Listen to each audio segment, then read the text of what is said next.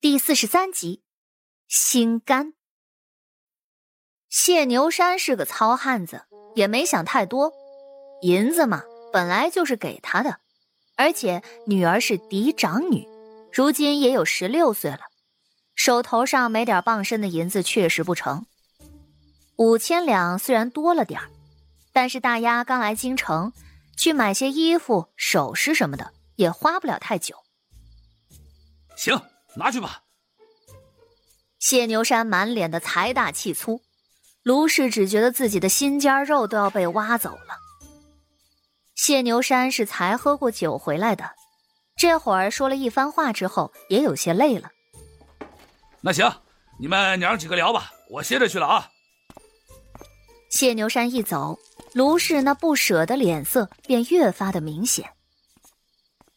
娇儿，这么多银子。你又不用来教束修，是准备做什么用的？这事儿，母亲便不用多管了。谢桥语气淡淡的一笑：“不是娘管你啊，实在是这银子太多了。你看这家里如今也不是很宽裕，你妹妹也要上学，这能省则是省一些的，你说是不是？”谢桥闻言也没生气，这些年他在道观里头也没少见识人情冷暖，也知道世人多自私。他慢悠悠的说道：“我叫您一声母亲，便是客气您，尊重您。只是有一点您要记住了，我是谢家的大小姐，这银子我可以自己不要，也不能由着别人算计抢走。”您可明白？谢桥的声音并不冷漠，却还是让人能够感觉到几分凉气。谁抢你银子了？有些事情说的太清楚了，就伤脸面。母亲脸面金贵，省着点用吧。谢桥似笑非笑的说完，拿起自己的画，转身就走。这干脆的态度让卢氏都有些没反应过来。从遇到谢桥开始，谢桥对他还算是客气的。见了面一句母亲叫着，该行礼就行礼。早先卢氏丢了他的玉，如今也没在谢牛山的面前告状。这一回突然竟然如此的直接，倒是让卢氏吓了一大跳。捂着良心说呀，如果这次没带着裴婉月一起回来。他对谢桥肯定不会这样。卢氏的心情复杂，回头看了裴婉月一眼，又有些不忍心了。他这女儿啊，早先是受苦了，如今待在他的身边，却要眼睁睁的看着别人叫他母亲，心里难受也是正常的。卢氏叹了口气，握住了裴婉月的手。哎。这到底不是自己亲生的，都说不得。你才是娘的心肝儿啊！裴婉月愣了一下，微微低着头。那边谢桥回了自己的院子，发现他这小院儿和之前一样，没什么改变。谢桥问万婆子：“今天没人过来挖井吗？”万婆子叹了口气。哎，是呢，今日我在这儿等了一天了，下午还不见有人来，又去催了一遍。管事的说，能挖井的人这几日正好告了假，所以还需再等一等。这是第几次去请人了？呃，有三回了吧。好，去外头打听一下。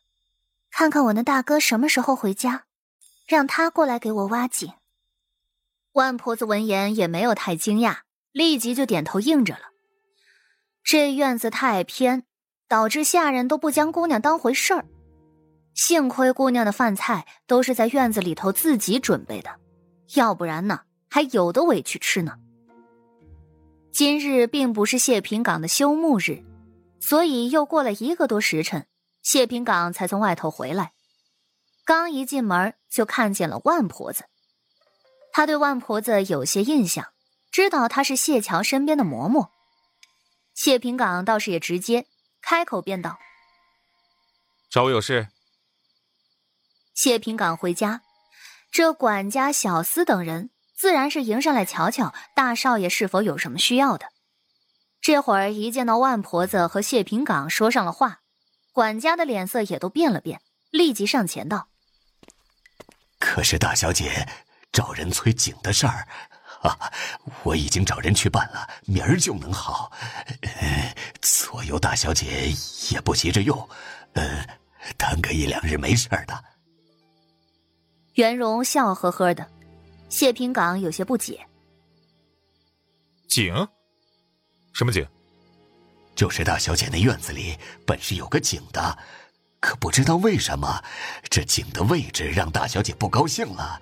便要填了，再换个地方重新挖。这几日，裴姑娘那边也是忙着修整，这人手上一时就有些挪不开。嗯，那井又不是急需的，就耽搁了几日。哦，小人已经和大小姐解释过了。谢平岗在这啰啰嗦嗦的话里头，成功的捕捉到了几个关键词：不高兴，裴姑娘，以及。耽搁几日？哼，把主次都分不清楚，要你有什么用？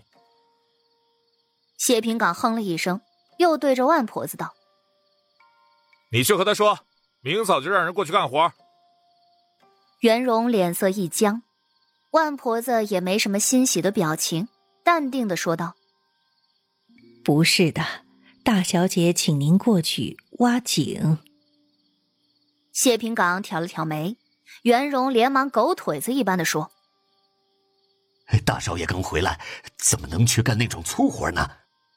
大小姐那边工具都准备好了。来真的？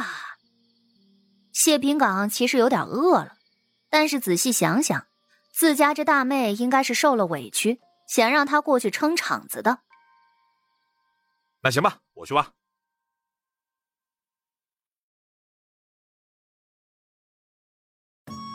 本集就播讲到，感谢您的收听。去运用商店下载 Patreon 运用城市，在首页搜索海量有声书，或点击下方链接听更多小说等内容。